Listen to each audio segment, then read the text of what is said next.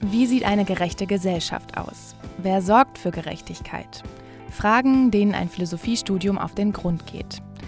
Meistens lesen die Studenten Texte von anderen Philosophen und versuchen deren Standpunkt zu verstehen. In den Semesterferien brüten sie dann wochenlang über ihren eigenen Aufsätzen und tippen sich die Finger wund, vergraben in der Bibliothek.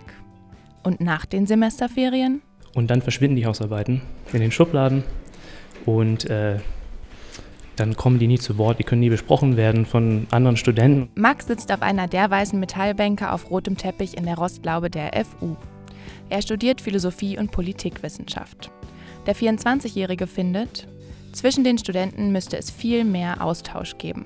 Vor sich hin zu studieren und Hausarbeiten für die Schubladen der Profs zu schreiben, sei nicht der Sinn eines Philosophiestudiums. Stattdessen können die Studenten ihre Argumente nutzen, um über aktuelle Probleme zu sprechen. Die Silvesternacht in Köln 2015, den Vormarsch der Populisten, den Klimawandel.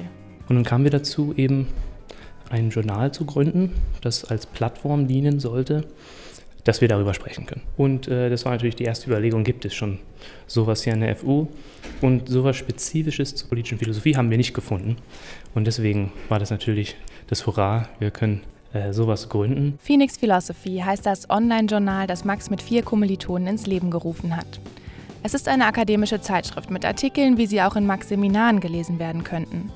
Das Besondere, die Beiträge kommen ausschließlich aus studentischer Feder. Das Team von Phoenix Philosophy startete im letzten Winter einen Aufruf. Studenten aus aller Welt reichten Essays aus dem Bereich der politischen Philosophie ein. Dann ging die Arbeit erst richtig los.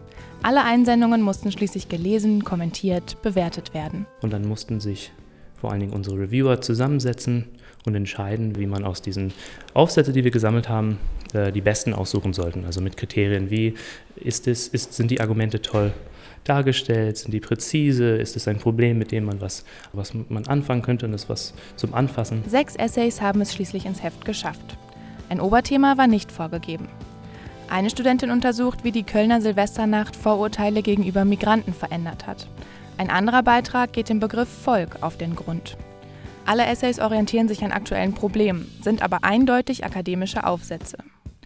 Muss ich also Philosophie oder Politikwissenschaft studiert haben, um sie zu verstehen? Es sind schon sehr komplexe Sachen, äh, mit denen Studenten sich eben beschäftigt haben. Und man braucht einen gewissen Kontext, natürlich. Aber wir haben natürlich äh, geguckt, dass wir Aufsätze nehmen, die für alle einen Zugang haben, die Leute lesen können.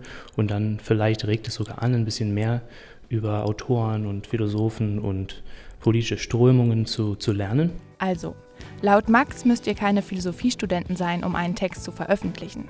Wichtig ist, dass ihr euch für die Themenbereiche interessiert und mit den Konzepten der politischen Philosophie vertraut seid. Zweimal im Jahr soll das Journal online erscheinen. Max hofft, damit Studenten verschiedener politischer Lager in einen Dialog zu bringen. Eins hat er schon geschafft. Sein Philosophiestudium in die Praxis umgesetzt.